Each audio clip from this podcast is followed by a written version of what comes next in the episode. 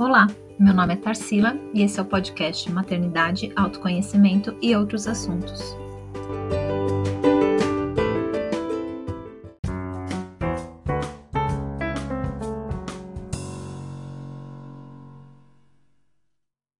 Não usei dourado por muito tempo. Eu era muito nova e minha mãe dizia que dourado era coisa de velho. Por muito tempo eu nem experimentava essa cor, pois na minha cabeça ela não combinava com a minha idade e vamos seguir para o bom e velho prata.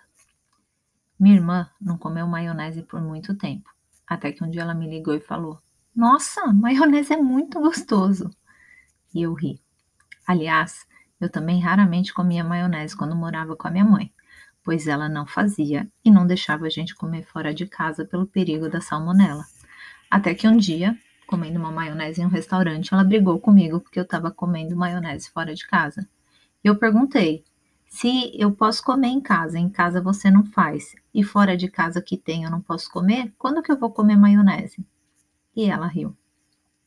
No meu aniversário de 15 anos, eu usei preto. Minha mãe tentou me convencer de várias maneiras de usar outra cor, mas não teve jeito. O top foi preto e a saia, para quebrar um pouquinho, branca. Mas eu queria muito usar preto, pois, para minha mãe, preto não era cor de criança e envelhecia. E eu não pude usar preto até os meus 15 anos.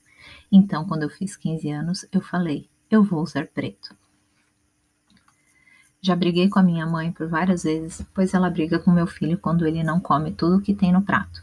Com aquele discurso: não se pode deixar comida no prato. E quando, tu, quando quem faz o prato é ela e ele não come o outro velho discurso vem: tem que experimentar de tudo. E outro dia ela estava brigando com ele, pois ele não queria comer um bolo de laranja. Então, eu ouvi naquele meu podcast preferido, sabe? Acho que eu sempre falo dele aqui. Sobre como a mãe da pessoa que faz, que fala nesse podcast, apresentava as coisas para ela. Que todas as vezes que elas iam em uma loja de roupas, a mãe dela dizia para ela: "Experimenta essa aqui, vai, você não precisa levar". E ela sempre acabava comprando as que a mãe dela falava para ela experimentar pois ficavam melhor nela do que as roupas que ela mesma escolhia. Então me ocorreu que minha mãe está certa. Precisamos estar abertas às experiências, a coisas, a coisas novas, a tentar algo novo, a provar algo que nunca havíamos provado antes, a olhar as coisas de uma outra forma. Porém, o ponto é a maneira como isso é feito ou como é falado. Se precisamos provar de tudo, então está liberado o suruba e drogas. Se temos que fazer de tudo, isso significa que até as coisas que eu não quero, que me machucam, que me fazem mal, para quê? Qual o objetivo disso? E a sensação de provar algo novo, ter uma experiência, deve nos proporcionar o quê? Prazer ou dor? Acredito que, como mãe, ainda que a gente saiba e entenda que nossos filhos vão passar por, por processos de dor e não teremos muito o que fazer a não ser lhes dar colo, mas uma coisa muito importante que devemos ensinar aos nossos filhos é em ter prazer. Fazer algo novo deve dar prazer. Tentar algo novo deve dar prazer. Um novo exercício pode até trazer aquela dorzinha muscular e o cansaço, mas traz junto com ele o prazer de sentir o corpo, de desafiar seus limites, de se conhecer. E só tendo o prazer de experimentar, de ter a ousadia de tentar algo novo, é que temos também a coragem e a liberdade de ser quem a gente é. Eu lembro uma vez na faculdade, quando cada um estava falando sobre o que queria no futuro, trabalhar em uma agência, numa ONG, empresa, empreender, sei lá. E eu falei que queria casar com um homem rico e cuidar dos meus filhos. A sala inteira olhou para mim como se um ET tivesse invadido meu corpo e falado aquelas palavras no meu lugar. Por muito tempo, eu achei mesmo que não queria trabalhar. Em algum outro momento, eu já falei que entre meu trabalho e relacionamento eu ficaria com o primeiro. Mas hoje, e hoje, hoje, eu digo hoje mesmo, no dia que eu escrevo e gravo esse podcast, eu vejo que aquela minha fala na faculdade não expressava o que eu realmente queria ser, mas já mostrava um cansaço em ter que brigar e lutar para ser quem eu era pois a gente sempre tem que ficar se explicando por que entrou em tal lugar, por que escolheu aquela faculdade, por que parou o espanhol ou por que escolheu o francês e não o alemão. E aqui eu tô falando de aprender línguas, tá? Não sobre garotos.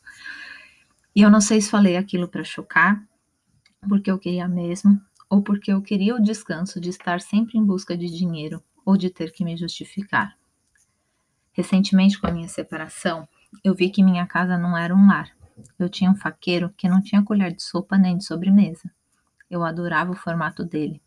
Era bonito, mas não era usual.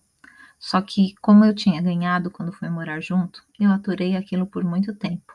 Até que eu, sem renda, nem marido que sustentava a casa, fui lá e comprei um faqueiro.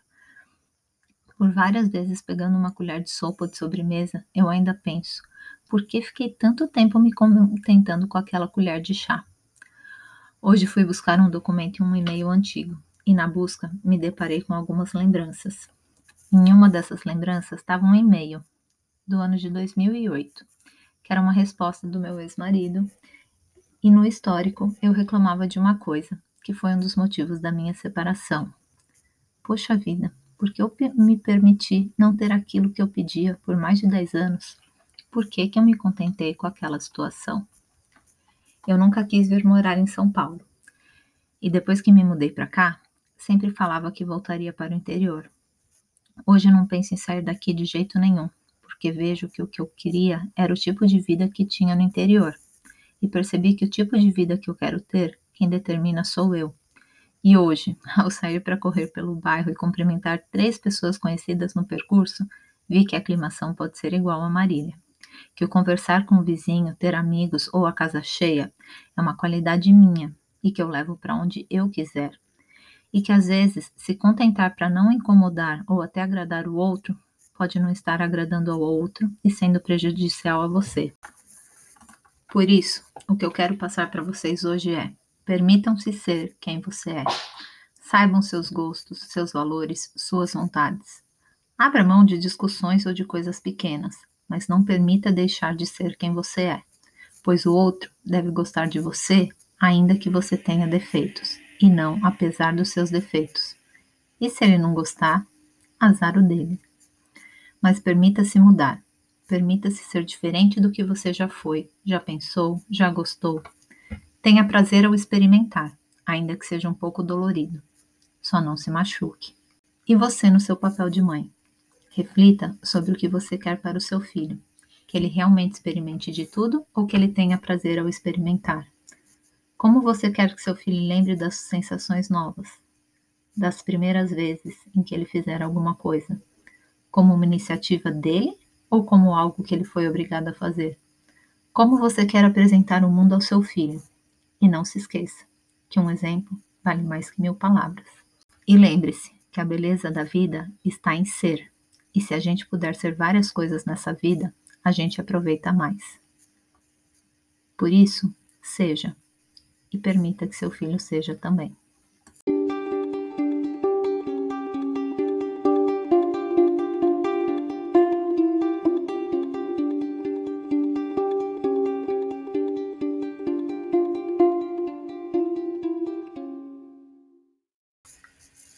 Bom, espero que vocês tenham gostado. Semana passada eu não gravei podcast porque estava viajando com os meus filhos, mas na próxima semana estou aqui novamente. Me siga lá nas redes sociais, Tarsila PV.